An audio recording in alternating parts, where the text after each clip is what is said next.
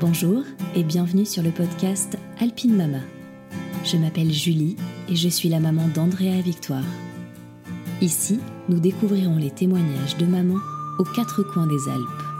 De leur grossesse à leur accouchement, ces inconnus ou presque nous raconteront leur parcours, leurs difficultés, mais surtout leurs plus belles réussites. J'espère que ces écoutes vous donneront l'espoir, le courage et des semblants de réponses à vos questionnements. Aujourd'hui, je reçois Marie, maman de Louis et fondatrice de l'agence de communication événementielle Les Filles de Lyon.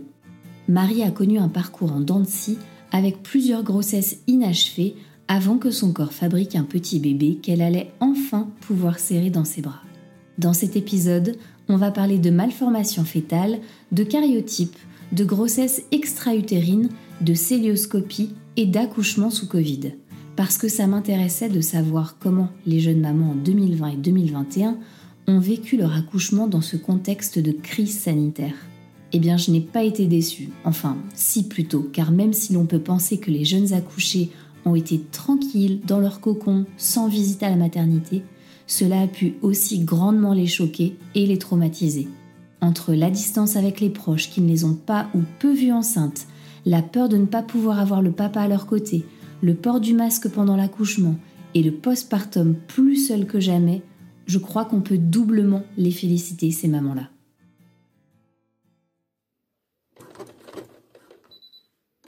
Avant de démarrer, petit coup de projecteur sur Oka Parsac qui soutient cet épisode.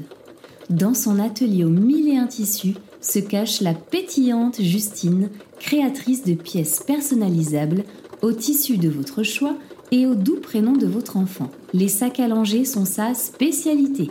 Grand, petit, cartable ou polochon, cette talentueuse couturière aux mains en or fabrique aussi tout le nécessaire pour bébé. Tapis de sol nomade, couverture, bloomer, lange, tapis allongé, protège carnet de santé, sac à dos cartable, sarouel, enfin tout ça, tout ça. C'est simple, vous choisissez le tissu qui vous plaît, vous soufflez à l'oreille de Justine le prénom de bébé et vous voilà avec une pièce personnalisée et unique, cousue à la main par une créatrice française. Elle est pas belle la vie? Alors faites-moi plaisir, pensez à elle pour vos cadeaux de naissance made in France. Et maintenant, place à l'épisode.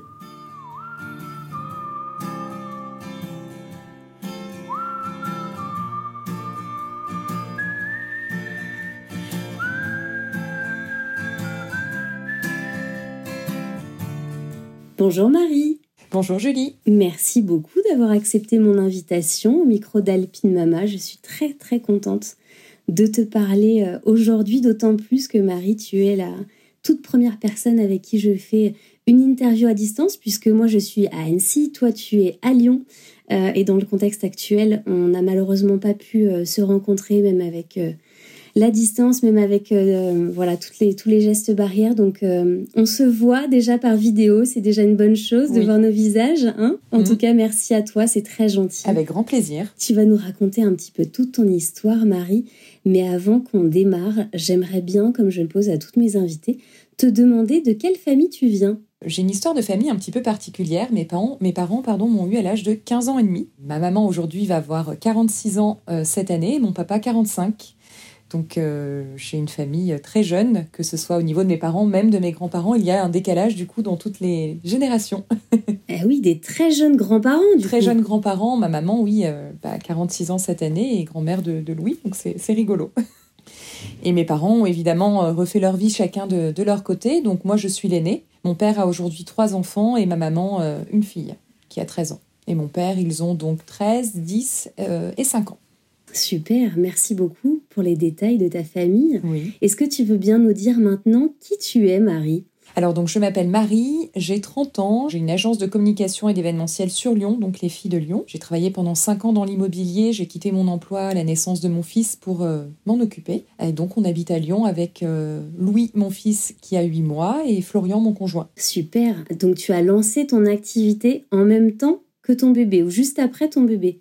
Alors, j'avais cette activité depuis deux ans, en parallèle de mon métier euh, qui était donc euh, agent immobilier. Et puis, euh, la naissance de mon, mon, fils a été un, va dire, un événement révélateur. J'ai eu envie de m'en occuper, de partager mon quotidien avec lui. Donc, je me suis dit, allez, quitte tout et puis tente ton projet. Ça marche, ça marche, ça marche pas, on fera autre chose. Mais aujourd'hui, j'ai la chance d'être avec lui au quotidien. C'est chouette, c'est toujours pas forcément évident pour les mamans, justement, de concilier une vie professionnelle qui nous passionne et sa famille en fait pour parce qu'on a envie d'être aussi présente auprès de, notre enfant, de nos enfants et c'est vrai que souvent on peut observer aussi que des maternités euh, amènent justement à de l'entrepreneuriat ou en tout cas confirment dans ton cas du coup un entrepreneuriat, c'est vachement intéressant. Non, non, puis je suis très contente de le voir évoluer euh, au quotidien. Je ne regrette absolument pas euh, ma décision. Alors, c'est pas évident d'organiser mes journées. Je ne les organise d'ailleurs pas, puisque je vis en fonction de, Louis qui demande beaucoup d'attention forcément à, huit mois. Mais je me dis que c'est la meilleure décision euh, que j'ai pu prendre et surtout avec le contexte actuel, je suis très heureuse de l'avoir à la maison, plutôt en crèche ou chez une, chez une nounou. Donc j'en profite. Ouais, tu fais bien, mais bravo en tout cas. Bravo, franchement, c'est. Euh, et puis ça passe tellement vite que c'est important, je, je trouve, partager sa première année avec son, son enfant on n'a pas envie d'avoir de regrets, quoi. On n'a pas envie de, de, se dire euh, j'ai été un peu absente ou euh, j'ai été focus sur mon, sur mon boulot. Euh, ouais, c'est très intéressant. Est-ce que tu veux bien nous raconter aussi comment vous êtes rencontrés avec ton chéri? D'où c'est parti, justement, ce cocon familial? Alors, je n'ai aucune honte à, raconter cela. je venais de me séparer, donc il y a maintenant sept ans et demi, de mon ancien compagnon. Et une amie m'a dit à l'époque, euh, va sur Tinder. Non, je n'ai pas honte du tout de, raconter. Et puis en fait, bon, je parlais avec des lourdingues, hein, comme toute application de, rencontre. Et puis j'ai parlé avec Florian euh, un jour. Il m'a semblé pas lourdingue, celui-là, plutôt normal. Et euh, donc on s'est mis à échanger, bah, je dirais, sur ce qu'on faisait dans la vie, notre quotidien. Et puis on, s'est rencontrés. Et puis bah, aujourd'hui, ça fait sept ans et demi et on a notre famille. Donc comme quoi, les applications de rencontre ne sont pas que des, ne vont pas que vers les échecs. On arrive à construire des belles histoires aussi. Mais oui, c'est chouette. Alors dis donc, tu es ma premier, mon premier match Tinder. Voilà, il faut un début à tout. Non, mais c'est chouette, bien sûr. On est aussi euh, une des générations. Euh, voilà, on a évolué avec ces applications de rencontres, et je pense qu'elles prennent d'autant plus d'importance justement dans le contexte actuel où on a moins de lieux de rencontre, de restos, de bars, d'activités en tout genre pour euh, rencontrer des personnes en dehors de notre cercle d'amis proches, de famille ou de d'activités quoi. Donc c'est ça peut être une bonne solution. Effectivement, il n'y a pas que les désavantages. Il y a du tri à faire, on est bien d'accord. En tout cas, le tien il t'a tapé dans l'œil et ce n'est pas pour rien. Et c'est une très très très très belle histoire. Et puis je trouve euh, que c'est délicat aujourd'hui de rencontrer quelqu'un. Moi, j'ai beaucoup déménagé. Et en fait, quand tu déménages, ben, tu n'as pas forcément d'amis, de personnes, un cocon autour de toi. Et mis à part sur ton lieu de travail, aujourd'hui, c'est très délicat. Puis, de toute façon, aujourd'hui, enfin, si c'était aujourd'hui en 2021, il y a quasiment plus de travail. Enfin, les gens travaillent chez eux. Donc, heureusement qu'il reste, je dirais, ces applications. Euh, parce que c'est pas évident de rencontrer quelqu'un, je trouve, aujourd'hui. Euh, voilà. Donc, euh, nous, ça a, été, ça a été comme ça. Et puis, regarde, on a été clair d'emblée sur nos souhaits chacun, en fait. C'est ce qui a, je pense, mhm. cadré les choses. Et, et aujourd'hui, bah, on est une famille tous les trois avec lui et on est très heureux. Et merci Tinder on va dire comme ça. Ah, c'est chouette, c'est chouette. Peut-être qu'un jour, Tinder pourra sponsoriser un épisode d'Alpine Mama. Ce serait drôle. Oui. jamais. Mais euh, c'est chouette. Est-ce que tu te souviens, euh, vous en aviez peut-être parlé, tu dis on avait posé un peu les choses dès le départ. Euh, tu, te souviens à quel moment vous avez envisagé de devenir parent? Comment ça s'est passé? Donc, euh, quand on s'est rencontrés, euh, on n'a pas évoqué euh, le fait d'avoir d'enfants de suite, puisque nous avions donc 22 ans, donc on va dire que ce n'était pas dans nos projets très proches. On avait à l'époque évoqué le fait qu'on voulait une relation plutôt stable avec quelqu'un. On ne voulait pas d'amourette d'un soir, donc on avait commencé comme ça. L'idée d'avoir un enfant, je dirais que ça date d'il y a maintenant 3 ans, 3 ans et demi. Donc on a discuté le fait de voir dans notre entourage euh, des couples devenir parents, le fait de voir qu'on avait acheté notre appartement, qu'on était euh, installé, euh, je dirais, dans notre appartement, puis chacun un CDI, enfin tout était plutôt stable pour fonder notre famille. Donc on, a commencé à en discuter. Moi j'ai pris la décision d'arrêter ma pilule en amont, mais de continuer bah, les rapports de manière protégée, mais d'arrêter, si mhm. tu veux, la prise d'hormones avant de, bah, de commencer les, les essais enfants. Donc je dirais il y a trois ans, trois ans et demi à peu près, oui vous l'avez abordé ensemble. C'est toi qui as pris cette décision. Vous avez dit bon allez c'est parti. on arrête du coup de faire attention. Euh, suite à l'arrêt de pilule, on fait un petit peu gaffe, mais allez c'est bon, on, est prêt, on se lance. Comment ça s'est passé? Alors moi j'en ai eu envie avant. Parce que je pense que nous les femmes, on a cet instinct maternel euh, hein, euh, ancré en nous. Donc euh, j'ai attendu un petit peu puisque on en a discuté. C'est un sujet sur lequel au début nous n'étions pas forcément d'accord sur le timing. Donc il m'a écouté, je l'ai écouté, on a compris. J'ai respecté son choix d'attendre encore un petit peu. Donc on a attendu, il me semble, six mois. Puis un jour, le soir de mon anniversaire, donc c'était en 2018, Flo m'a dit Allez, je suis prêt, on y va. Donc c'est parti finalement de rien et, comme ça. Donc c'était en mars, on a commencé les essais en mars 2018. D'accord. Et tu vois, Louis est né en août 2020. Alors, qu'est-ce qui s'est passé entre-temps? Alors, donc je suis tombée enceinte une première fois en juillet 2018, donc finalement ça a été euh, assez rapide. D'ailleurs, j'ai été euh, bah, super contente puisqu'on a mis finalement euh, le cycle d'avril, mai, juin et juillet, je tombais enceinte, donc pour moi je trouvais ça très rapide. Mhm. Mais dès l'annonce de la grossesse avec le test, je savais que ça allait pas tenir. Je, sentais que la grossesse, euh, qu'il y avait un problème, si tu veux. Je sais pas pourquoi, mais je sentais qu'il fallait pas que je me réjouisse trop vite. Ah ouais, t'as eu un petit, comme ça, un petit feeling. Euh, de suite, j'ai dit ouh, faut pas que je m'en réjouisse trop. Donc euh, prise de sang qui confirme la grossesse, je passe le premier mois, on part en vacances en famille, je reviens et puis là commence toute une batterie d'examens euh, notamment euh, pour la toxoplasmose, euh, en fait, mhm. tous les bilans sanguins. Donc il s'est avéré qu'en fait j'étais positive à la toxoplasmose, donc que je venais de la contracter. Donc il fallait comprendre quand, comment, pourquoi. Donc là, s'en sont suivis, bah, ça a commencé comme ça, une batterie d'examens qui partait à la Pitié-Salpêtrière, qui revenait à l'hôpital de Lyon, à la Croix-Rousse, qui repartait à Paris, donc c'est sous forme de prise de sang. Et en fait, si tu veux, ils cherchaient ce qu'on appelle l'avidité du taux. Donc pour comprendre le taux, à quelle date à peu près il correspondait, si c'était durant la grossesse ou juste avant? D'accord. ça, ça a duré, on va dire, une bonne quinzaine de jours, euh, mais dans le flou total, puisque ma sage-femme libérale à l'époque m'a lâché du jour au lendemain. Oh, moi, je peux plus rien faire pour vous. Hein. Hmm, d'accord. Donc en fait, je me suis retrouvée euh, ben, lâchée dans la nature.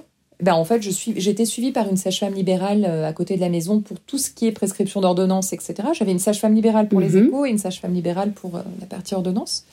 Et quand elle m'a appelé pour me dire, écoutez, les prises de sang sont pas bonnes, ben, du jour au lendemain, elle m'a dit, moi, à mon niveau, je ne peux plus rien, merci, au revoir.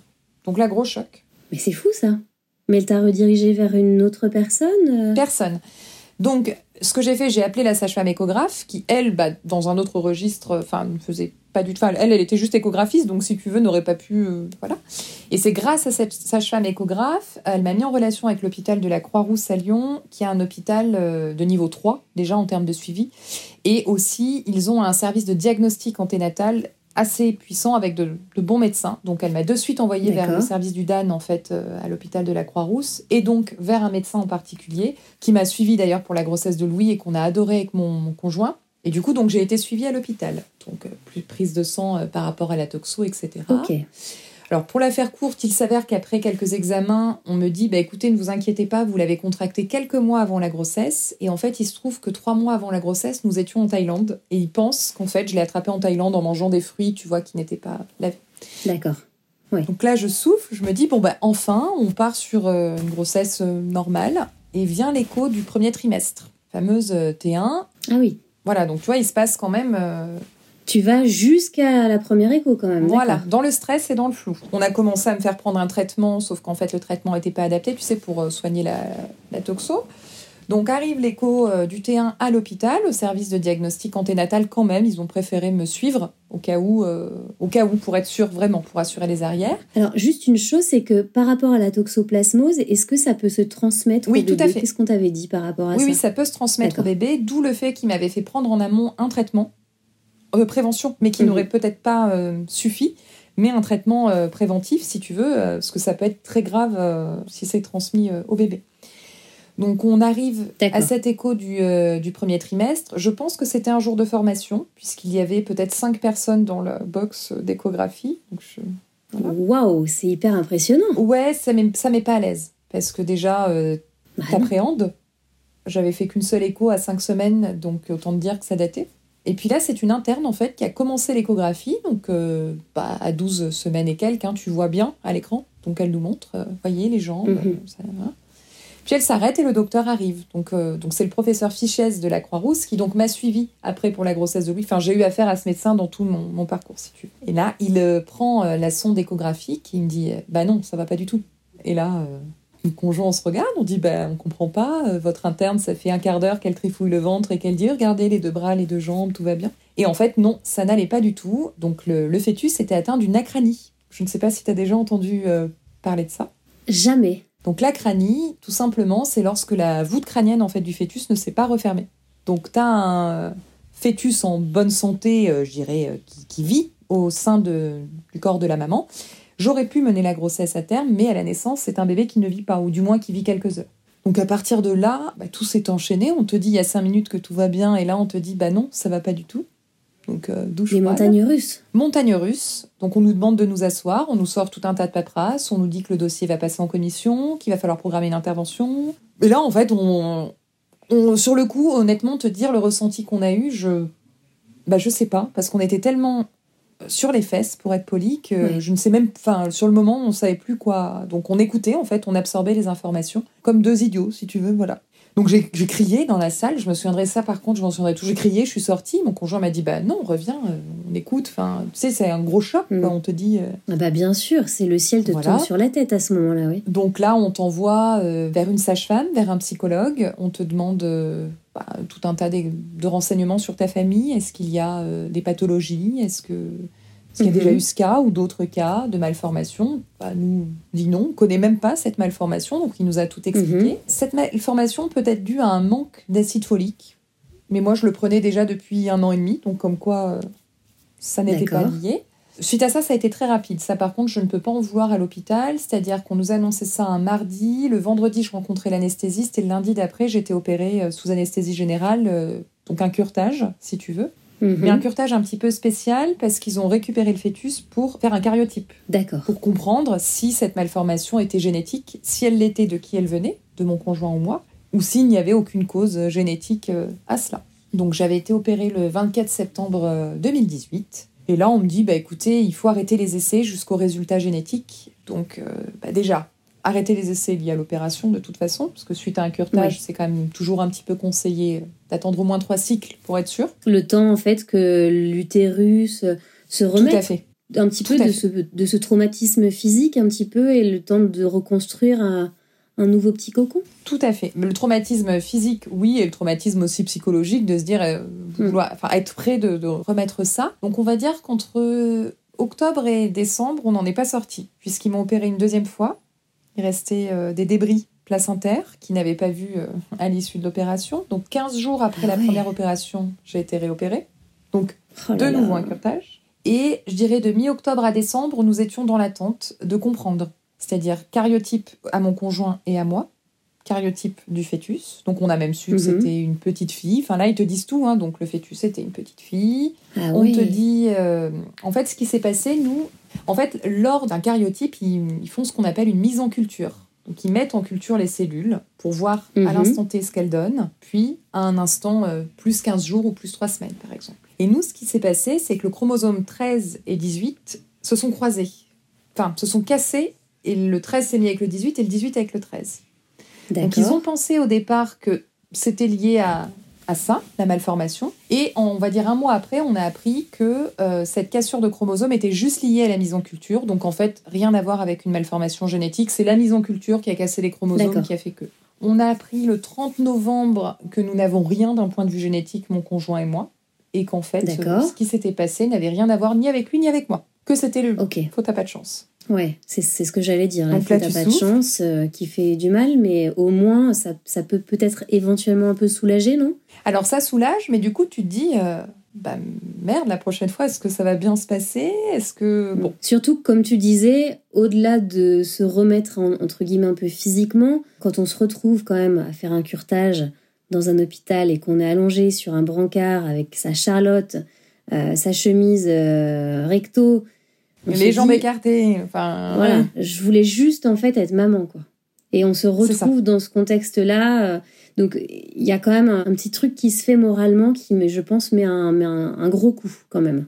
Oui, un gros coup surtout que ben, je m'y suis retrouvée deux fois à l'hôpital. Donc deux fois tu reviens dans un service où toi tu viens te faire enlever euh, le fœtus et où tu as aussi des mamans enceintes. Euh, des, des, petits bébés. En fait, ce que je trouve dommage en France aujourd'hui, alors je sais pas si c'est dommage ou pas, mais on mélange en fait toutes les situations. On mélange les femmes qui viennent avorter, les femmes qui viennent euh, se faire consulter dans une grossesse classique, celles qui viennent d'apprendre qu'elles perdent un enfant. Et je ne sais pas si c'est finalement si bon que ça. Parce que tu veux dire euh, physiquement au sein des établissements Oui. Dans les, on, les regroupe dans le même service, tu veux dire? Oui. Ouais. Moi, j'ai fait mes rendez-vous euh, pour l'IMG, donc l'interruption médicale de grossesse, au même service que les femmes qui venaient pour leurs échographies mensuelles, par exemple. Donc toi, tu es dans la salle, ben, tu as les mains sur ton ventre et tu sais que ben, en fait, tu vas perdre le fœtus que tu as et la femme à côté vient pour son écho euh, avec son gros mm. ventre. Donc ça, ça m'a mis un coup par contre. J'ai trouvé ça assez difficile. Alors après, est-ce que ça serait mieux de nous mettre dans une pièce à part comme des pestiférés? Je pense pas non plus. Je, je sais pas, mais mm. ça m'a fait un petit peu de mal à l'époque, ça. D'être confronté, si tu veux, à la, la réalité. Comment s'est passée euh, la suite, du coup, euh, à partir du moment où vous avez su que finalement, il n'y avait pas de soucis génétiques ni chez l'un ni chez l'autre euh, Est-ce que vous avez commencé à vous poser un milliard de questions Vous vous êtes dit, bon, on prend le temps de se remettre, on relance la machine, on voit ce qui se passe? Alors déjà, gros soulagement, puisque il s'est écoulé quand même près de cinq mois entre le moment où... Non, même je dirais, il s'est écoulé finalement ouais, six mois, puisqu'entre le moment où je suis tombée enceinte et le moment où on nous a dit c'est bon, vous pouvez repartir, il s'est écoulé six mois, mais six mois de perte de temps, entre guillemets, où il y a eu le début de grossesse, les deux opérations, plus toute la batterie d'examen. Donc, euh, déjà, on a soufflé. On s'est dit, OK, on n'a pas de problème, chacun. Qu'est-ce qu'on fait? On s'est dit, ben, on y va. De toute façon, il euh, n'y a pas de problème. Donc, pourquoi euh, on ne recommencerait pas On a vérifié, j'ai eu un rendez-vous avec un gynécologue qui a vérifié l'utérus, qui était tout à fait opérationnel pour accueillir une grossesse. Donc, on a repris les essais. Se sont écoulés trois mois. Bim, je retombe enceinte. Et là, je me dis, c'est pareil, je le sens pas. Ah ouais, direct aussi, tu as ce même feeling. Direct. Je me dis, c'est pas possible. Incroyable. Et là, ça a été beaucoup plus rapide. C'est-à-dire que j'ai eu des pertes de sang assez tôt. Je l'ai su euh, en mars, le week-end de mon anniversaire. Donc c'était mars 2019. Et euh, je me suis dit, ces pertes de sang, elles sont pas normales. Euh, je, je, le sens pas, j'ai mal au ventre, c'est pas possible. Si tu veux, ce que m'avait prescrit mon gynécologue, c'est de faire des euh, prises de sang pour le taux de bêta-HCG de manière assez régulière pour contrôler l'évolution de, la grossesse. Et Dieu merci d'avoir fait ça, puisqu'en fait, mon taux, il, faisait n'importe quoi. Il augmentait, il stagnait, il augmentait, il réduisait. Donc, ouais. Il n'était pas exponentiel comme une courbe classique. Pas du tout. D'accord. Et donc là, on m'a dit, mais madame, c'est une fausse couche. Très bien, pas de souci. Sauf que le taux, lui, continuait, si tu veux, n'était pas à zéro pendant, je te parle de ça, pendant trois semaines presque. J'ai écouté, je veux bien une fausse couche, parce que par contre, une fausse couche très précoce, un taux revient à zéro très rapidement. Bon, madame, ça suffit maintenant. Je faisais des allers-retours à l'hôpital hein, quand même à chaque fois.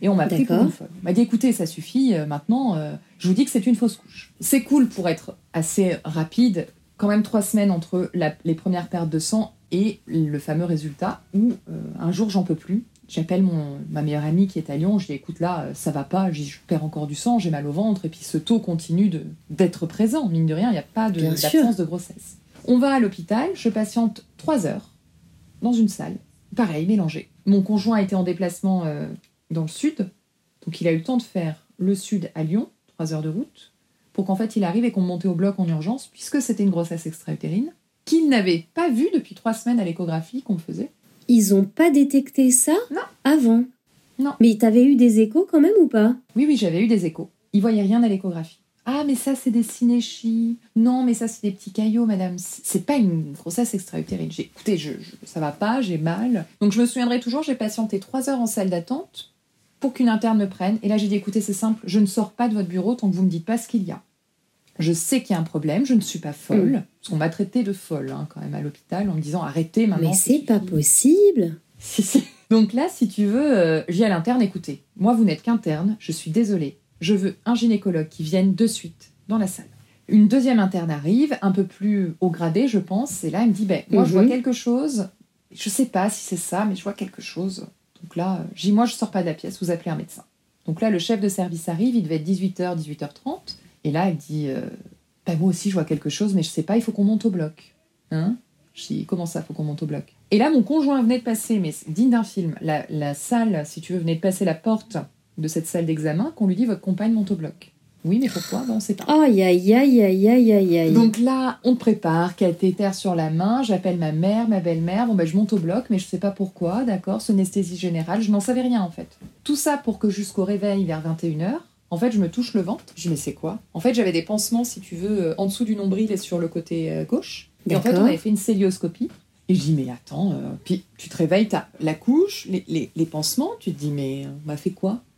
Et là, donc, euh, je me réveille. On me dit, euh, donc, on vous a fait une célioscopie, d'accord, abdominale. Enfin, tu sais, tu nous expliques ce que c'est exactement? Alors, une célioscopie, j'espère que c'est le bon terme que j'emploie de nouveau. On te met une caméra et un outil en fait qu'on passe par des petits trous que l'on te fait au niveau du ventre. Donc moi, ça a été sous le et puis sur le côté. Donc moi, c'était côté de la trompe gauche, puisque une grossesse extra-utérine est une grossesse pour la plupart du temps qui se localise dans la trompe.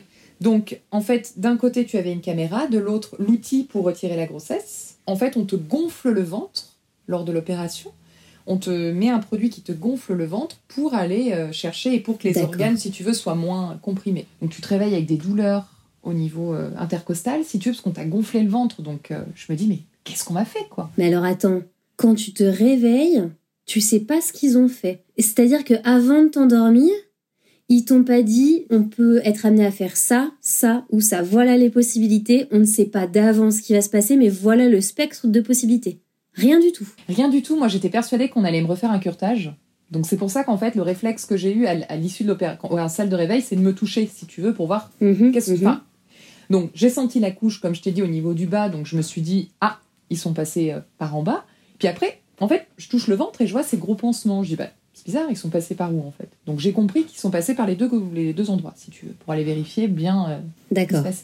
Donc là, le, la gynécologue arrive dans la pièce. Par chance, mon conjoint avait pu m'attendre et était là et m'annonce qu'en fait, euh, donc on m'a opéré d'une grossesse extra-utérine localisée dans la trompe gauche, mais que par chance, mhm. on a pu me laisser la trompe. C'est-à-dire que même s'ils ont tardé dans le temps à découvrir cette grossesse, puisque pour eux c'était une fausse couche, j'ai eu de la chance de conserver ma trompe. Parce que dans un cas euh, d'extrême urgence, il se peut qu'ils enlèvent la trompe.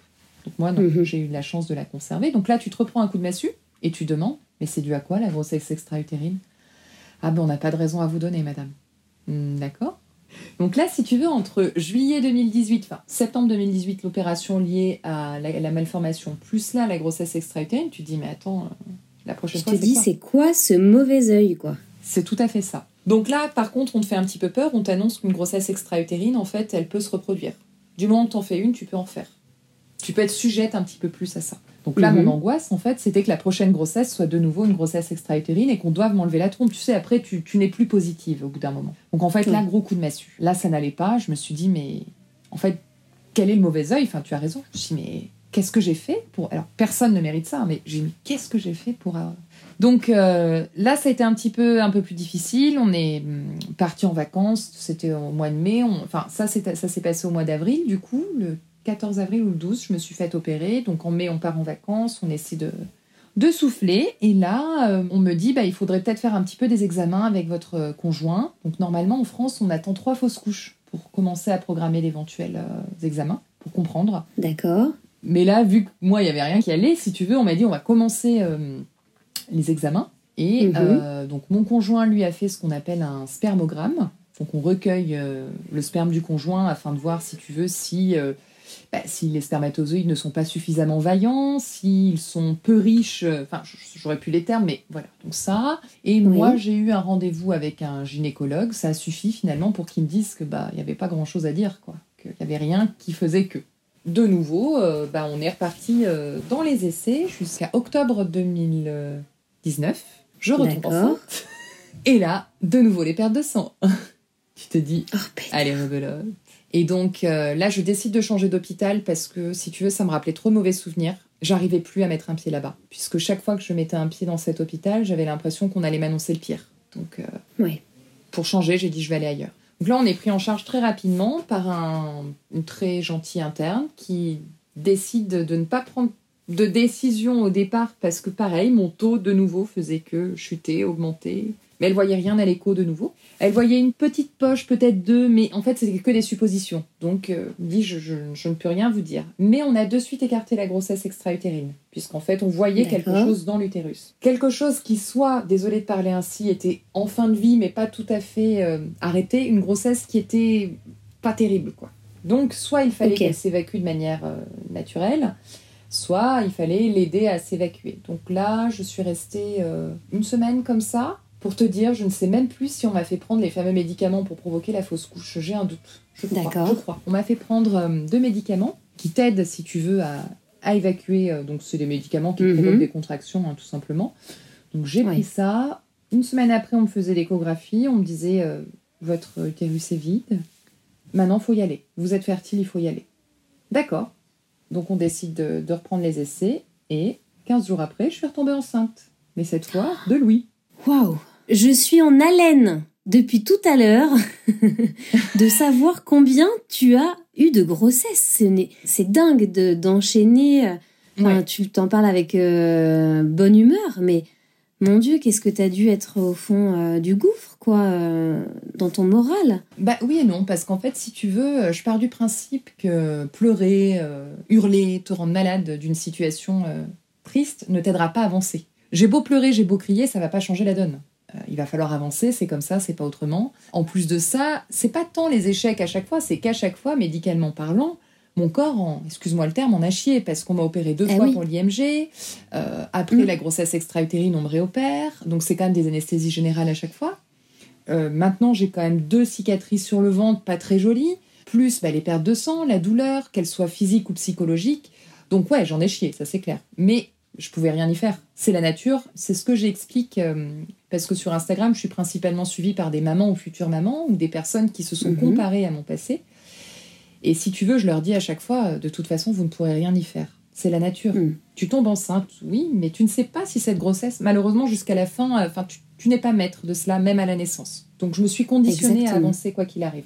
Et quand tu es tombée enceinte à ce moment-là, est-ce que tu te souviens avoir eu euh, un feeling? Là, je me suis dit que c'était que c'était la bonne et qu'il était temps, quoi. Merde, que moi aussi j'avais le droit de goûter à ce bonheur-là. Donc, en fait, euh, j'ai continué mes prises de sang de taux de bêta-HCG euh, toutes les 48 heures. Mhm. Euh, pendant trois semaines quand même. Donc pendant trois semaines, toutes les 48 heures, euh, Ah montée oui. de stress au maximum. hein, parce que j'étais là avec ma calculette. Est-ce que c'est x2 Est-ce que c'est bien? X2 et demi? Est-ce que... euh, donc euh, horrible. J'ai fait deux Ah échographies. Une première à 6 plus 2, une deuxième à 8, pour voir si l'embryon euh, évoluait déjà au bon endroit et s'il évoluait après. Et là, d'emblée, j'ai été suivie donc euh, par le super médecin euh, que l'on avait vu au départ, donc le docteur Fichès, de suite suivi par lui Croix-Rousse, service de diagnostic anténatal d'emblée, suivi tous les mois, Par précaution. par précaution. Démarrage euh, quand même dans le stress, parce que tu te dis Hmm. jusqu'à où? En fait, là, ma question, c'était jusqu'où va-t-elle aller? Ouais. Surtout que juste avant l'écho du T1, j'ai eu un décollement du placenta. Donc, euh, grosse perte euh, de sang à, à 11 semaines. Et là, je me suis dit, bah, ça y est, c'est la fin. Donc, euh, je suis allée aux urgences à l'hôpital. On m'a dit, euh, bah, il y a un cœur, il y a une grossesse, mais jusqu'à quand, on ne sait pas. Il faut que les pertes de sang se calment. Donc, j'ai été alitée pendant 10 jours, jusqu'à la jusqu'à l'échographie, si tu veux. Pour D'accord. l'écho, le gynéco, euh, donc déjà pour faire le contexte, donc on retombe sur ce médecin qui nous avait suivis depuis deux ans et il n'était pas bien le médecin. Il nous accueille et je voyais qu'il était très froid, très euh, stoïque en fait. Il me D'accord. dit bon, on va faire l'échographie, Madame Cotrel. Il me dit mais par contre, euh, on se réjouit pas trop. hein. Il me dit on attend, euh, enfin, on va voir. Mais au fond, au fond de moi, je pensais comme lui. Donc si tu veux, je lui en voulais pas de me dire ça avec tout ce qu'on avait eu. Bien sûr. Donc on, tout le monde était très silencieux, Flo, lui et moi, pendant euh, bah, le début. Il allume l'appareil, il met la sonde, jusqu'au moment où en fait on voit donc Louis à l'échographie, euh, comme j'avais pu voir la toute première écho, si tu veux, deux ans auparavant, mais cette Mm. fois-ci avec un bébé euh, en bonne santé, euh, viable, très voilà. On a su de suite que c'était un petit garçon, plus dès la première D'accord. échographie. Ah ouais, c'est rapide. Ouais. Ouais, ouais, ouais. Et euh, bah, le décollement, lui, du placenta, il n'était plus visible à l'écho. Donc là, il m'a dit, euh, c'est bon. Alors, c'est bon jusqu'à la prochaine écho, mais vous pouvez souffler. euh, ce petit bébé est en bonne santé, tout est OK. Et là, il a pris la décision de m'arrêter. Au niveau du boulot, à l'époque, dans mon agence IMO, il m'a dit, Ouais, tout ce que vous avez eu, je vous arrête. Savourez cette grossesse. Donc, c'est clair. ça n'a pas plu à mon travail. Je sais que mon employeur, ça lui a peut-être pas plu que je sois arrêtée finalement à trois mois de grossesse, mais c'était trop important pour moi d'en profiter. C'est la santé avant tout. Hein. Je- Oui. Et c'est délicat, on comprend bien, mais c'est vrai que c'est toujours euh, difficile, quoi, ce genre de, de réaction. Enfin, je ne sais pas dans le détail comment ça s'est passé, mais quand on, quand on est employeur, qu'on a nos employés euh, qui, qui tombent enceintes, alors bien sûr qu'on voit tout le bins que ça va être derrière, de, de, de remplacement, de ci, de ça, mais à un moment donné, d'une, c'est quand même une bonne nouvelle, hein, l'épanouissement dans le- d'une femme qui a eu envie de, tomber enceinte, qui fonde sa famille. Enfin, il y a quand même l'épanouissement personnel qui compte beaucoup aussi pour s'épanouir dans le travail, évidemment. Et puis, c'est hyper délicat, quoi, la, réaction à avoir face à une employée. Donc, je suis toujours très étonnée d'entendre ce genre de, de réaction où c'est pas tant mon employeur en lui-même, si tu veux, ça a été mon. Je n'ai pas du tout de tabou à en parler, et puis bah, si ça venait à revenir à, ses oreilles, ce que je dis là aujourd'hui, de toute façon, je ne fais plus partie de la société, puisque je vais dire n'est pas méchant. En fait, c'est mon collègue de travail, mon binôme, qui a suivi mon parcours. Mes collègues, toute ma, précédente boîte savent que j'en ai chié, ouais, j'en ai chié, je peux le mm. dire comme ça. Et en fait, du jour où ça a marché pour moi, tout le monde m'a tourné le dos. Parce que tu comprends, bah, ça cassait les plans, ça cassait les emplois du temps, ça faisait chier. Donc en fait, on m'a tourné le dos. Je n'ai euh, aujourd'hui euh, plus qu'en contact deux collègues sur peut-être une agence de 30-40 personnes. Et qu'en fait, tout le monde était là quand ça n'allait pas. Tout le monde, oh ma pauvre Marie, hein, qu'est-ce que t'en chies hein? Bah ouais, qu'est-ce que j'en chie? Puis le jour où je suis tombée enceinte et que cette grossesse est allée à terme, bah, il n'y avait plus personne. Donc en fait, j'ai été très déçue de ce collègue de travail euh, qui m'a beaucoup soutenu pourtant au début. Et, du jour en fait où ça allait bien, bah, je n'intéressais plus parce que finalement, euh, ça y est quoi. Enfin mes problèmes, on dirait que les gens se réjouissaient si tu veux de mes problèmes. Donc c'est pour ça que j'ai pris aussi la décision de partir euh, de l'agence. Ouais, tu as bien fait du coup. Ouais, ouais, ouais, ouais. Et comment elle s'est euh, passée alors du coup cette, euh, cette grossesse par la suite? Grossesse de rêve, j'ai rien à dire. J'ai vécu neuf mois de, de bonheur. On a été confinés en mars dernier, donc bah, en fait j'ai passé ma grossesse confinée avec mon, enfin, mon conjoint et puis mon bébé finalement. La seule chose qui m'a fait du mal, c'est que je n'ai vu euh, ma mère, par exemple, mes parents, mes grands-parents ne m'ont pas vue enceinte. Personne de ma famille quasiment, puisque nous étions confinés. Donc ah ça, ça m'a fait un petit peu de mal. De ne pas partager ma grossesse avec mes proches, avec tout ce qu'on en avait enduré, si tu veux, ça m'a un peu attristé. Un peu stressée ah par le Covid, parce qu'à l'époque, on ne savait pas trop euh, quelles pouvaient être les répercussions sur une mmh. grossesse. Oui, c'était tout nouveau à l'époque. Hein. Mmh. C'était tout nouveau. Mais en fait, je me suis mis dans ma bulle. Ouais, quand même grosse difficulté, j'imagine, parce que euh, pour euh, savoir ce que c'est euh, que d'être enceinte en ayant sa maman, il y a quand même un truc qui se fait et enfin qui qui, qui a dû se faire quand même de ton côté, mais ça a dû être très triste pour elle de pas te voir avec un petit ventre arrondi, quoi. Pour tous mes proches, ça, pour tous nos proches, ça a été difficile ah pour nous les premiers, mm. puisqu'on on l'a vécu vraiment. Alors, d'un côté, Aujourd'hui, je le, vois différemment. J'ai vraiment eu ma grossesse dans ma bulle. Tu sais, euh, dans, la maternité, beaucoup de gens donnent beaucoup de conseils, mais oh, il y a donné des conseils et il y a imposé. Je sais pas si tu vois ce que je veux dire. Et moi, en fait, oh j'étais tellement dans ma bulle avec mon mec et mon ventre rond, donc Louis, qu'en fait, je l'ai super bien vécu. J'ai pas eu de pression des gens. Oh là là, t'as grossi, t'as pas grossi. Oh là là, tu fais ci, tu fais ça. Du coup, non, finalement, j'étais bien. C'était juste le Covid qui me stressait un petit peu parce que je me disais, oh là là, si le Covid, lui, me vole ma grossesse maintenant. Enfin, tu vois, je m'étais imaginé le pire. Bien sûr. Mais non, non, ça c'est euh, grossesse de rêve. Euh, j'ai pas pris spécialement trop de poids, donc je me suis euh, sentie bien jusqu'à la fin, en forme. J'ai pu faire des choses jusqu'à la dernière semaine. D'accord. Et même lui a demandé du rab, hein, parce qu'il est né quatre jours après. Il était trop bien. Ah, il voulait pas sortir, non. Mais non, non, une grossesse au top. Vraiment, je n'ai rien à dire. Et tu avais un projet de naissance à ce moment-là ou pas du tout? Un projet de naissance très simple. Moi, je voulais un accouchement classique, avec péridurale dès que je sentais mhm. que la douleur devenait trop intense. Euh, je voulais que mon conjoint soit au maximum présent avec moi, mais j'étais consciente que dans le cas d'une césarienne d'urgence ou que pendant la péridurale, de toute façon, il ne pouvait pas être présent. Du moins, dans mon hôpital, c'est comme cela que ça mhm. fonctionne. Non, j'avais pas d'envie particulière parce que, euh, en fait, je me suis rendu compte a posteriori qu'un accouchement, tu le prévois pas. T'as beau faire le plus beau projet de naissance que tu veux, tu n'es pas maître de ce moment. Euh, ça se passera comme tu voudras, oui, mais surtout comme tu pourras. Je m'étais dit, on y va au feeling. Et j'ai bien fait parce que vu comme ça s'est terminé, si tu veux, je n'ai pas eu de regrets ou de. Tu sais, je me suis pas sentie. Euh, je n'ai pas été déçue, si tu veux, voilà. Je comprends parce que c'est vrai que quand on est enceinte de son premier enfant et qu'on nous tend ce dossier en nous disant, euh, voilà, remplissez votre projet de naissance, euh, on se dit, mais en fait, le projet, le projet naissance, c'est-à-dire, enfin, le projet, c'est de, c'est de sortir ce bébé, quoi. C'est d'accoucher, c'est ça le projet au bout. mais c'est vrai qu'on peut aussi glisser euh, bah, je veux ou je ne veux pas euh, la péridurale. Il y a des femmes qui vont aussi avoir des projets d'accouchement euh, physiologiques, naturels, d'autres qui vont peut-être avoir des contraintes médicales, des choses où elles peuvent pas prendre telle ou telle chose, ou elles sont allergiques à certains trucs, donc elles vont le préciser, ou elles veulent... Voilà, certains, je pense que c'est plus par rapport effectivement aux détails médicaux. On va pas forcément mettre, je pense, enfin, je ne sais pas, mais je, vois mal dans un projet de naissance, bah, je veux telle playlist ou tel truc ou telle, telle couleur, je ne sais quoi. Pourquoi pas? Peut-être plutôt avoir avec une doula, mais je pense que c'est vraiment voilà dans les grandes lignes, mais c'est assez surprenant effectivement quand on nous pose cette question. On se dit en fait, on y va et on verra très bien aussi ce qui se passe quoi.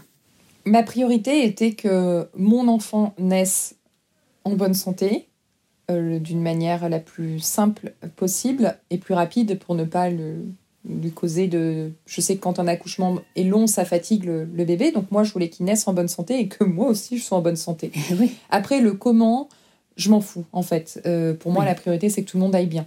D'accord. Et par rapport au contexte Covid, on a entendu beaucoup de choses, puis ça dépendait aussi des établissements, des villes. On a entendu euh, à une période que les papas ne pouvaient plus être présent. Après, il pouvait être présent mais sans quitter l'hôpital. Après, on a parlé du masque. Tu vas nous raconter un petit peu comment ça s'est passé cette journée euh, d'accouchement. Tu te souviens, euh, bah, du coup, tu as dépassé le, terme. Donc, tu es quand même allé jusqu'au bout du bout de cette grossesse. Oui. Oh, ben, en fait, si tu veux, à partir du jour du terme, tu as donc un rendez-vous de contrôle et puis s'en suivent des rendez-vous tous les 48 heures. Donc, euh, moi, il n'était absolument pas décidé à, sortir. Hein. Donc, on m'a parlé d'un éventuel déclenchement. Ça aussi, tu vois, tu ne le prévois pas. Tu veux que je te dise comment il est venu? En fait, la sage-femme, je lui pose la question. Je lui dis là, j'en peux plus, il faut qu'il arrive, qu'est-ce qu'il faut faire? Je lui dis est-ce que laver les vitres, c'est. Euh, ce qui va faire venir le bébé. Elle me dit non, ça c'est un mythe, madame. Comme nous disaient nos grands-mères. voilà. Et je vais être tout à fait. Moi, je n'ai aucun euh, tabou à, parler de, tout ça, puisque. enfin, ah, tu as fait la méthode italienne. Eh ben voilà. en fait, j'ai demandé à la sage-femme, j'ai dit est-ce que c'est quelque chose qui peut euh, aider? Parce que le déclenchement, par contre, ça me faisait un petit peu peur quand même. Le, le hmm. fait que ce ne soit pas du tout naturel et qu'on te donne des contractions, j'avais peur de la douleur, si tu veux. Elle me dit écoutez, je vous le conseille elle a été trans. Enfin, voilà. Donc, on savait avec mon conjoint que ça ne serait pas un rapport normal. Il faut être. C'était un rapport qui devait. Voilà. Et écoute, hasard ou pas, le rapport a eu lieu le jeudi soir. Dans la nuit de jeudi à vendredi, les contractions sont arrivées. Donc, je pense que c'est quand même lié. Voilà. Donc, les contractions ont commencé dans la nuit du jeudi au vendredi, euh, assez supportables. Euh, mon conjoint part au travail le vendredi et là je lui dis bon je pense que ça va pas tarder. Ces contractions là je ne les connais pas. Je sens qu'elles sont plus douloureuses. Donc euh, bah, j'ai pris des bains le space-fond j'ai essayé de me soulager comme il fallait. J'ai appelé la maternité régulièrement. Et quand mhm. les contractions sont rapprochées à peu près à 7 5 minutes j'ai rappelé. On m'a dit il faut encore attendre. Vous savez si vous venez trop tôt pour un premier enfant vous risquez d'attendre. Vous serez mieux chez vous. Donc ce que j'ai compris et par contre, vers 18h30, là, j'ai rappelé, j'ai écouté, là, euh, je pleure de douleur, il faut faire quelque chose. Donc, euh, on est arrivé à l'hôpital. Donc, mon conjoint, pour répondre à ta question liée au Covid, a pu m'accompagner euh, en salle d'examen, donc une première salle, si tu veux, où on m'a ausculté pour voir au niveau du col s'il avait bougé. Donc là, j'étais à deux, voire trois. Elle me dit, donc là, ben, le travail est enclenché, on va vous installer dans une première pièce dans laquelle il y avait donc une salle de bain, toilette, un lit et puis l'appareil de monitoring pour contrôler la santé du bébé. Donc on est resté là, euh, je dirais jusqu'à 22 heures. Donc le col euh, s'est dilaté jusqu'à 4. Euh, les douleurs étaient supportables. Rappelle-moi dans quel établissement tu étais Tu étais où exactement Alors la Croix-Rousse à Lyon. D'accord. Maternité de la Croix-Rousse à Lyon. Donc jusqu'à 4, j'ai mhm. pris une douche. je faisais du ballon, enfin j'essayais de me détendre, Flo regardait un film, on était vraiment dans notre bulle. J'avais décidé de ne pas trop avertir mon entourage j'avais pas envie mhm. qu'on me casse les bonbons. Alors, alors, alors. Donc on s'est vraiment conditionné dans notre bulle. Et puis si tu veux, 21h, euh, le temps d'appeler la sage-femme, je dis mais je suis en train de me faire pipi dessus. Elle me dit mais non madame, vous n'êtes pas en train de faire pipi. Et là, la poche des os venait de se percer toute seule. Et elle me dit là, le conseil que je vous donne, vu que les contractions commencent à être douloureuses, c'est de mettre la péridurale. Elle me dit parce mm. qu'après, ça va être plus douloureux et maintenant, faut y aller. Donc je me suis laissée porter par la sage-femme. Moi, mon point de vue personnel, il est que je n'avais pas envie de souffrir euh, j'avais pas envie de faire la warrior à ne pas demander la péridurale parce que si, si on nous donne la péri, c'est bien pour quelque chose. Et j'avais envie, si tu veux, de garder mes forces pour la fin et d'être avec mon conjoint. Et mhm. alors, je voulais pas être stone, mais je voulais être bien. Donc j'ai écouté les conseils de la sage-femme. Flo est descendu euh, prendre l'air. On m'a installé la péridurale. Pareil, la péridurale, on m'avait dit oh là là, ça va être terrible. Faut arrêter d'écouter hein, le préjugé des gens. Ouais, c'est une grosse aiguille. Ouais, c'est pas confort, mais euh, tu vois, je m'étais conditionnée en, ayant peur et en fait pas du tout. D'accord. Ça reste une aiguille. Super. Donc, euh, ils m'ont mis une péridurale, si tu veux, que je pouvais doser moi-même. Donc, euh, je pouvais de temps en temps, euh, voilà. Et En fait, la nuit s'est écoulée sans avoir de douleur particulière. Juste, ils ont voulu me mettre de l'ocytocine vers minuit pour essayer d'activer un petit peu le travail. Et sauf que l'ocytocine, on me l'a mis à deux reprises, ça n'a pas du tout plu à Louis. Son cœur s'est littéralement, enfin, littéralement chuté. Donc là, on a été vite en panique parce qu'ils sont arrivés, ils ont bougé le ventre, essayé de.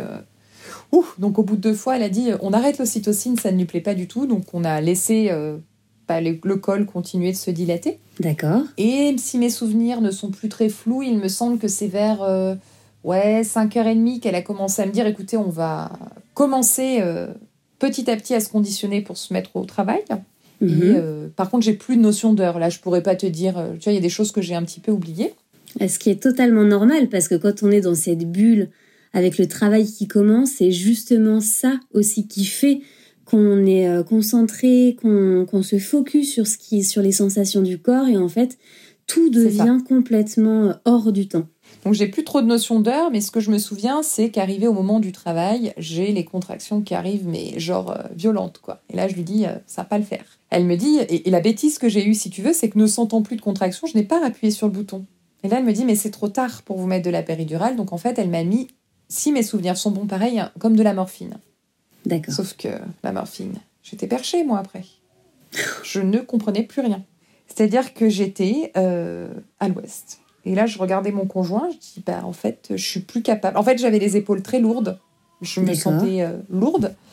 Et la sage-femme me dit, mais il faut pousser. Bah, je dis, ouais, mais en fait, si je pousse, c'est soit je vomis, soit je ferme les yeux parce que je m'évanouis. Donc, en fait, il y a un moment, il va falloir trouver une solution. Je n'arrivais plus à pousser. Plus le masque. Ah oui, faut pas oublier qu'on avait le masque. euh, Alors attends, vous portiez ton conjoint et toi le masque. Toi, tu portais le masque pendant ton travail. Alors en fait, si tu veux, quand nous étions dans la chambre seuls, sans personnel médical, nous on l'enlevait. Enfin, je le mettais en dessous. Dès que quelqu'un rentrait, il fallait le remettre.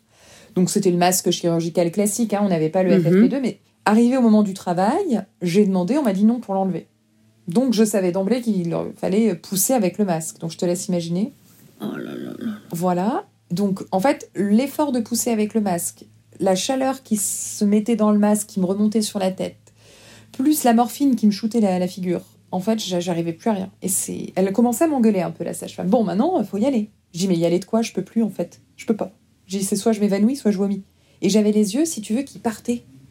Et mon conjoint, lui, voyait, puisqu'il était à côté de moi, il dit, écoutez, madame, vous ne la voyez sans doute pas, mais elle a les yeux qui sont qui révulsent, en fait. Donc elle ne peut pas faire plus que ce qu'elle fait là, et en plus avec le masque. Et là, ça s'est passé très vite, dix personnes arrivent. Médecin, anesthésiste, tout le. Dix tout le service. personnes? Ouais, ouais, ouais. Et là, je n'exagère pas, hein, parce que j'ai redemandé à mon conjoint, j'ai j'ai halluciné, il me dit non, non, non. Il faut savoir que Louis était estimé à 4 kilos quand même. Donc, euh, voilà, belle bête.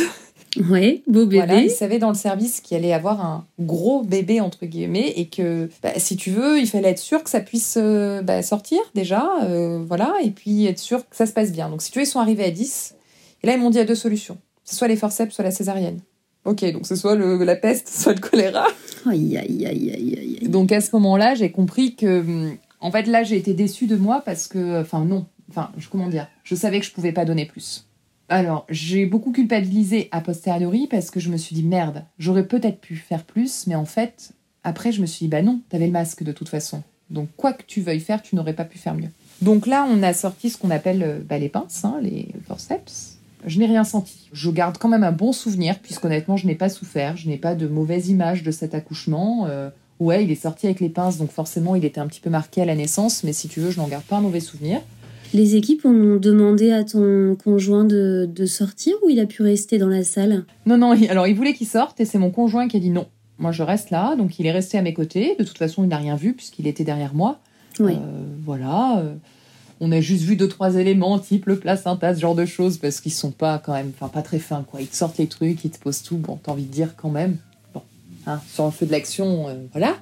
Mais je n'en garde pas du tout de mauvais souvenirs, si tu veux, puisque je n'ai pas souffert. euh, étant sous péridurale et un peu de morphine, en fait, je sentais qu'il se passait quelque chose en bas, mais euh, c'était pas douloureux. D'accord. Donc ils ont euh, sorti Louis, ils me l'ont pas donné de suite parce qu'en fait, euh, vu mon passif, ils m'ont fait une révision utérine. D'accord. Pour la faire euh, simple, ils mettent le bras et ils vont regarder au niveau de l'utérus euh, si tout est ok. Et puis ça a duré le temps qu'ils me recousent puisque forcément l'insertion des pinces, ben ça a un petit peu déchiré. C'était un déchirement ou tu as eu une épisiotomie? Non, déchirement, je crois. D'accord.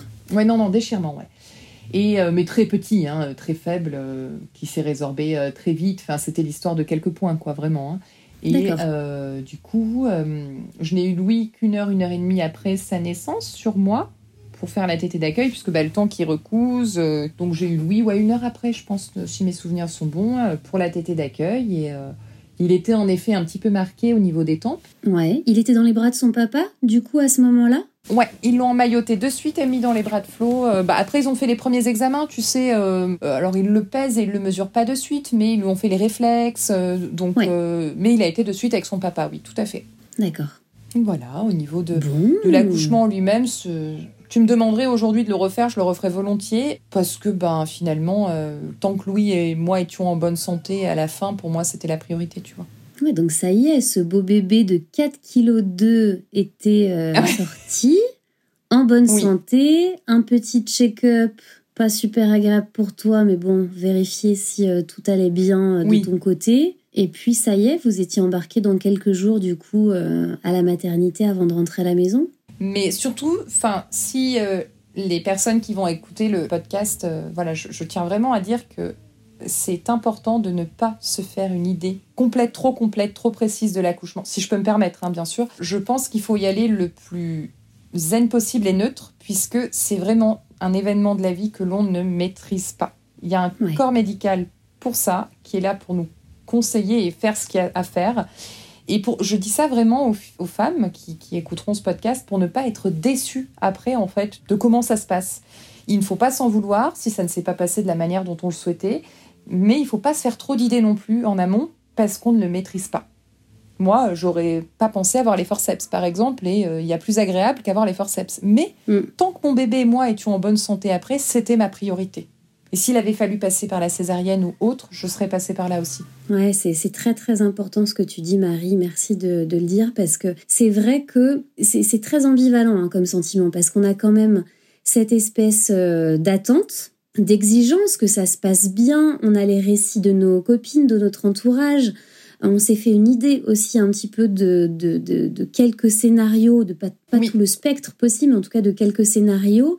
Euh, on peut ou pas préparer en amont certaines choses qui peuvent guider, qui peuvent aider, mais effectivement, euh, rien n'est signé d'avance. quoi. Et c'est très bien que tu le rappelles parce que on peut aussi avoir ce poids euh, j'ai déjà entendu des mamans euh, culpabiliser et dire je n'ai pas été j'ai une césarienne, je n'ai pas été capable de de faire naître mon enfant euh, normalement et en fait on ne maîtrise pas tout effectivement même si on a en nous cette capacité à mettre au monde. Un enfant en fait on ne peut pas tout maîtriser. C'est très important que tu le rappelles parce que on peut très bien quand même préparer, lire des choses, écouter des podcasts, se renseigner, en parler avec ses copines, mais c'est très important effectivement comme tu le dis de se garder dans un petit coin de la tête, si on le peut, euh, le fait que il y a des, aléas, il y a des choses qui vont se passer en last, minute, en last minute. C'est pas la peine d'envisager euh, le pire, le, pire, euh, les pires scénarios, les, les pires histoires. On n'est pas là pour faire peur aux futures mamans, bien au contraire, mais pour déculpabiliser effectivement ce côté, bah, j'ai pas réussi ce que je voulais. Oui, mais c'est ça la vie en fait. Et la naissance, le côté positif qu'on peut voir, c'est qu'en fait, c'est une surprise de A à Z. Et je le dis aujourd'hui avec beaucoup de recul, puisque même moi, la première, les premiers jours qui ont suivi l'accouchement, donc, euh, alors pour te la faire courte, le, séjour à la maternité s'est super bien passé. J'ai été très entourée dans le cadre de l'allaitement et dans tout court à la, maternité, hein, une équipe au top. Vraiment, euh, j'en ai pleuré en partant d'ailleurs parce que j'avais envie de rester dans cette bulle avec mon mec, mon bébé et puis cette hmm. équipe au top euh, autour. Par contre, le retour à la maison m'a m'a fait un petit peu bizarre et euh, pendant quelques jours, j'ai beaucoup culpabilisé des forceps. Je me suis dit, mais t'es nul en fait. Et, aujourd'hui, avec le recul, euh, bah en fait, je me rends compte que non. Et tu vois, tout ce que je te disais voilà précédemment, c'est avec le recul et, j'arrive à neuf mois après, euh, huit mois après, pardon, me dire que non.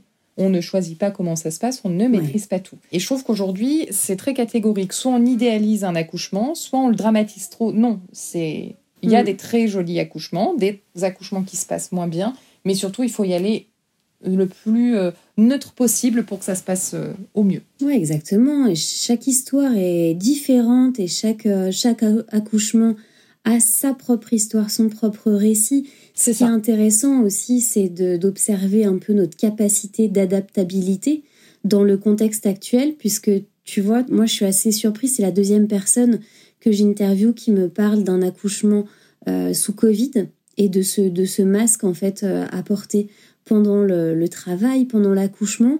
C'est vrai que quand tu m'en as euh, parlé, quand on a échangé ensemble, moi je me suis dit, oula, c'est vraiment quelque chose, je ne sais pas si elle va m'en parler comme un traumatisme, et pour autant j'ai l'impression que finalement, c'est pas quelque chose qui a l'air de t'avoir traumatisé cette histoire. Bah, comment dire? Ça m'a. j'ai l'impression que c'est en partie à cause du masque que je n'ai pas pu être maître de mon accouchement de A à Z. Maintenant, comme je te, moi, je suis plutôt quelqu'un de positif. Bah, qu'est-ce que tu veux? Aujourd'hui, c'est comme ça. Enfin, c'est comme hmm. ça. Je n'ai pas pu faire autrement. Le corps médical m'a dit de le garder.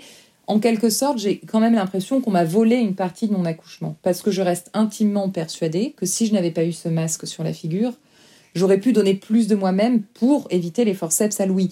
Mais après, je me suis déculpabilisée. Je me suis dit, de toute façon, je n'ai pas pu faire autrement. je n'ai pas pu faire mieux. J'ai donné le maximum euh, de ce que je pouvais donner. Maintenant, je suis très contente qu'une loi soit passée et qu'elle autorise la maman à enlever le masque parce que je trouve que ça vole une partie de l'accouchement quand même. Donc sinon, non, je l'ai pas si bien pris que ça quand même, mais j'essaie de positiver, de me dire que de toute façon, je n'avais pas le choix. Donc, euh, mais euh, je suis contente qu'aujourd'hui les femmes puissent enlever le masque. Je trouve. Ouais, bah oui, bien sûr, c'est une bonne nouvelle parce que franchement, c'est quand même un moment. tu l'as vécu, tu sais très bien, c'est très irrationnel. C'est pas à ce moment-là qu'on peut. Enfin, je me souviens d'une invitée euh, qui m'a raconté, ça sera l'objet de l'épisode de la semaine prochaine, mais elle me racontait que lors du travail, lors des, contractions, elle s'est retrouvée à quatre pattes dans, dans cette position qui l'a soulagée. Mais elle était par terre et son mec lui a dit, son conjoint, euh, mais c'est hyper sale, il y a le Covid, il y a peut-être des bactéries de Covid par terre, il lui mettait des sopalins euh, sous les mains. Mais c'est fou parce que on, est partagé entre ce contexte où on a quand même des gestes barrières à respecter, ce masque, la désinfection des mains, tout ça. Puis en fait, cet accouchement qui, que ce soit en 2021 ou il y a mille ans en arrière ou dans le futur, ça sera toujours pareil. C'est-à-dire qu'un accouchement, c'est euh, physiologique, c'est naturel, c'est irrationnel et c'est très difficile de poser un cadre sur un accouchement, quoi. Mais tu veux que je te dise ce qui m'a le plus choqué, c'est qu'en fait, on nous a pas testé à l'arrivée à la maternité, ni mon conjoint ni moi, que l'on ne m'a pas testé avant d'accoucher, mais on m'a testé ah après l'accouchement. Mais pas mon conjoint. Mais on l'autorisait à faire les allers-retours.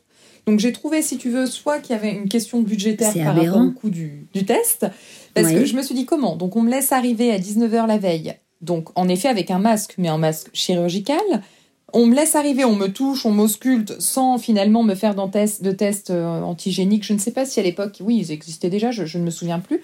Donc on ne teste ni mon conjoint ni moi. On, me laisse accoucher, on me teste après l'accouchement, donc même pas avec l'antigénique, on me fait le test PCR après l'accouchement. On ne teste pas mon conjoint. Ils allaient pour me mettre en chambre double puisqu'il ne restait plus de chambre individuelle. Donc on laisse mon conjoint aller à la maison, on ne sait pas ce que fait mon conjoint finalement quand il part de l'hôpital et, j'étais un peu choquée voilà de ça qu'on ne donc je pense que c'était peut-être une question budgétaire aussi peut-être que les hmm. tests coûtaient cher encore à l'époque et qu'ils n'avaient pas les moyens de tester le et peut-être qu'ils se disaient bah, si la maman l'a pas le conjoint l'a pas mais quand même ça ça m'a choqué par contre tu vois qu'on prenne pas de précautions parce que tu vois c'est tout bête mais ils m'avaient testé avant s'ils m'avaient testé avant l'accouchement ils auraient pu me dire bah, très bien madame vous retirez le masque voilà. Donc je, je sais pas, après, hein, je dis ça comme ça, mais ça m'a un petit peu choqué cette manière de faire. Disons que, encore une fois, comme toute décision médicale, euh, à mettre dans la balance l'intérêt de la protection par rapport aux microbes et en même temps de l'autre côté de la balance le, sentiment, le souvenir qu'on peut garder, le contexte.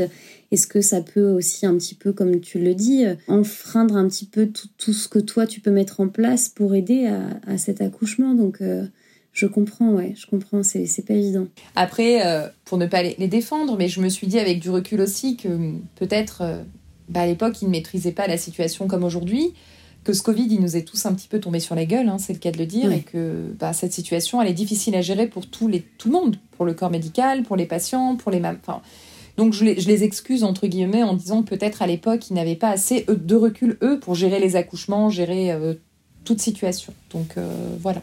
Mais je, je n'ai pas été plus que cela, si tu veux, euh, choquée. Moi, ma priorité, après tout ce qu'on avait traversé avec Flo, c'est que Louis arrive en bonne santé. Voilà. Après qu'il y ait le masque, euh, le Covid, tout ce que tu veux, moi, ma priorité, c'était d'avoir mon fils euh, en bonne santé. Voilà. Eh bien, quelle aventure Quelle aventure, Marie Comment il va ce petit Louis aujourd'hui? Ben écoute, euh, moi je suis euh, une maman comblée. Euh, c'est un hmm. bébé qui est d'une douceur. C'est un bonheur au quotidien. Il est gentil, il est câlin, il est adorable. Je, comme je te le disais en début d'épisode, je suis ravie d'avoir pu prendre cette décision d'être, de partager mon quotidien avec lui. Je l'allaite encore pour le moment. Mhm. Donc, il est allaité depuis euh, sa naissance. On va progressivement commencer un allaitement mixte pour que bah, je puisse me retrouver moi aussi en tant que femme. On a eu une belle aventure lactée déjà huit mois. C'est pour moi euh, bah, une belle victoire. C'est chouette, bien sûr. Je suis très épanouie dans ce rôle de maman. Euh, je, pense déjà au deuxième pour te dire, pas maintenant, hein, mais je me dis, oh, qu'est-ce que j'aimerais revivre cette grossesse que j'ai. Des fois, ça me manque, ce ventre, cette communication avec le bébé. C'est, c'est magique, hein, honnêtement. quand ça se passe bien, c'est quelque chose de magique. Tu auras envie de lancer un deuxième?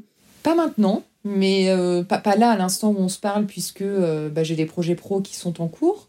Mais euh, ouais, dans un an ou deux, ouais, c'est quelque chose qui me tente. Et puis j'ai adoré, et puis j'adore être maman, donc ouais, ça me ferait bien plaisir, oui, mais pas maintenant. Il y a des choses que tu aurais envie de mettre en place pour une éventuelle future grossesse? Des... On parlait du projet naissance tout à l'heure, mais souvent c'est vrai qu'il prend forme lors d'une deuxième grossesse, puisqu'il y a des choses qu'on ne veut plus ou qu'on aimerait, qu'on a découvert entre-temps.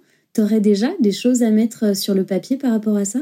Ouais, parce que je reprendrai pas de cours de préparation. J'étais persuadée que ça mhm. servait à rien. Et là, encore une fois, je parle en mon nom, je ne critique aucune sage-femme et je parle vraiment avec mon ressenti. Je n'ai pas vu l'utilité des cours de prépa que j'ai eus. Donc honnêtement, je me casserai pas la tête avec ça pour une deuxième grossesse parce que, bah, de toute façon, t'apprendre à pousser, on a beau t'apprendre le jour même, c'est pareil, on en revient à ce que je te disais tout à l'heure, avec le stress, avec l'émotion, tu, tu ne pousses pas comme on t'apprend, c'est pas mécanique il y a une part de mécanisme dans l'acte de pousser, mais avec le stress, la, pression, tu ne vas pas pousser comme on t'a dit. Alors, vous vous mettez, vous sentez le périnée. Moi, le périnée, je ne l'ai absolument pas senti le jour de l'accouchement, hein, enfin qu'on soit d'accord.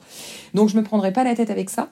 Et je continuerai sur cette lancée de me dire de me laisser porter et qu'on ne maîtrise pas. Voilà, je continuerai vraiment de penser ainsi. Et puis par contre, je suis ultra positive pour une seconde grossesse. Je me dis qu'avec tout ce qu'on a eu, euh, il n'y a pas de raison que le parcours soit le même pour un deuxième bébé. Je... Puis de toute façon, euh, être positif attire le positif aussi. Donc euh, j'essaie de, ben voilà, de garder euh, espoir d'avoir cette deuxième fois une chance d'avoir un, deuxième enfant. Voilà.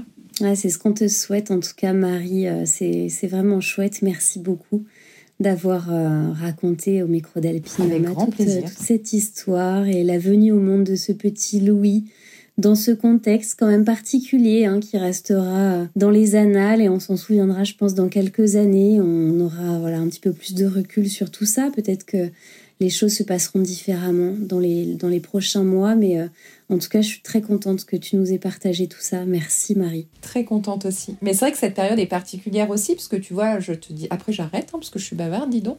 Je te disais tout à l'heure que la grossesse, on l'avait vécue seule, mais ce qui est dur aujourd'hui, c'est que finalement, euh, Louis ne voit sa famille que sur FaceTime, quoi. Ah et c'est la nouvelle version des rendez-vous familiaux en 2021 et je trouve que c'est triste parce que quand je vois l'allure à laquelle il grandit, pour te donner une idée, ma mère ne l'a vu que deux fois, ah à un mois et il y a 15 jours. Je peux compter en nombre d'heures. Donc ma grand-mère, la maman de mon père, elle a dû le voir dans sa vie peut-être moins d'une journée. Elle a dû le voir quelques heures. Donc ça c'est très dur aussi, tu vois. Tes parents habitent où? Alors, nous, on est sur Lyon parce qu'on est arrivé là euh, par rapport à une offre professionnelle pour Flo il y a 5 ans. Donc, on est arrivé par hasard, on n'a personne à Lyon. Nous, on est du sud, euh, vers Aix-en-Provence, et ma maman, elle est sur l'île de Ré. Donc, en fait, notre famille est complètement éclatée en France. Donc, c'est très difficile de voir nos proches. Donc, aujourd'hui, euh, les réunions familiales se passent sur FaceTime, quoi. Ouais, c'est pas évident parce que autant je ne l'ai pas vécu, mais j'ai envie de croire que le, côté un petit peu positif, entre guillemets, c'est que les mamans sont tranquilles à la maternité.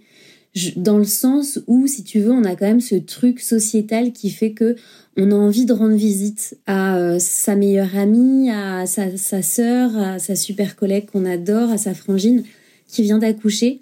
Et en fait, c'est vrai que quand on est jeune maman, on se rend compte enfin de la difficulté que c'est déjà de se remettre de son accouchement, de s'occuper de son bébé, de lancer éventuellement un allaitement qui n'est pas forcément toujours évident pour tout le monde, de gérer les douleurs, de gérer les visites, de faire bonne figure, de...